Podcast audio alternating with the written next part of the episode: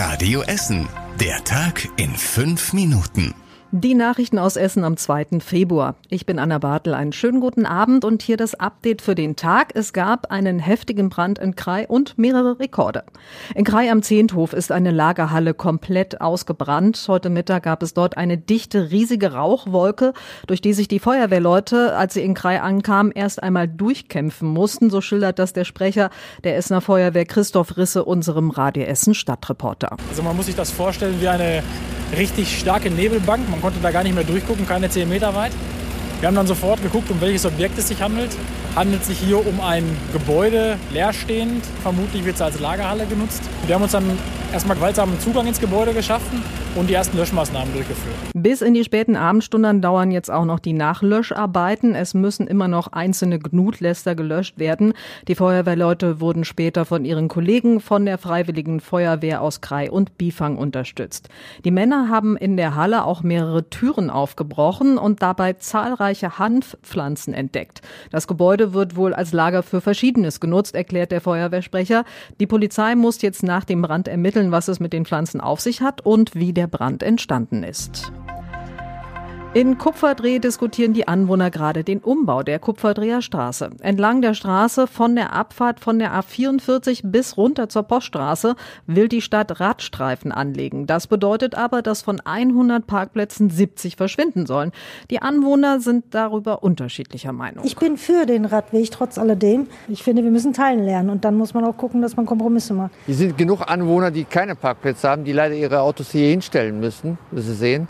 Also deswegen äh ich bin Autofahrer, ich finde das nicht gut. Ich bin auch Autofahrerin und muss immer woanders parken. Bleibt uns ja nichts anderes übrig. Wenn es hart auf Fahrt kommt, eher Radweg als Autofahren. Auch die Politiker sind sich noch nicht sicher, was auf der Kupferdreherstraße wirklich passieren soll. Deshalb haben sie sich vor Ort alles nochmal angesehen.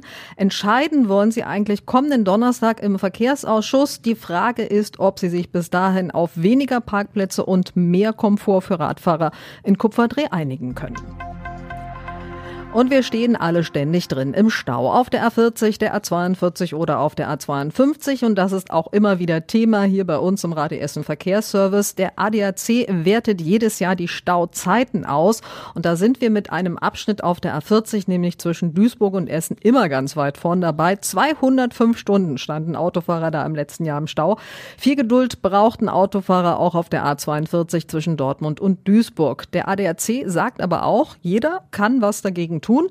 Mehr Bus und Bahn fahren und öfter von zu Hause arbeiten. Und noch ein Thema, das uns immer wieder beschäftigt, die Toiletten an unseren Schulen. Die Sanierung der Schultoiletten bei uns in Essen kommt allerdings auch voran, sagt die Stadt in einem Update heute Nachmittag vor den Politikern. An 60 Schulen sind die Bauarbeiten schon erledigt, zum Beispiel an der Gesamtschule Borbeck. An 18 Schulen laufen die Modernisierungen gerade, zum Beispiel an der Schule am Wasserturm im Südostviertel. An 74 Schulen allerdings müssen die Toiletten noch erneuert werden. Da ist das Gymnasium Borbeck dabei. Das ist überall auch unterschiedlich teuer und aufwendig, diese Sanierung. Die kosten zwischen 10.000 Euro für die Pestalozzi-Schule in Huttrop oder auch zwei Millionen Euro im Berufskolleg Ost. Und wenn das alles erledigt ist, kann die Stadt wahrscheinlich auch in den ersten Schulen schon wieder von vorn anfangen.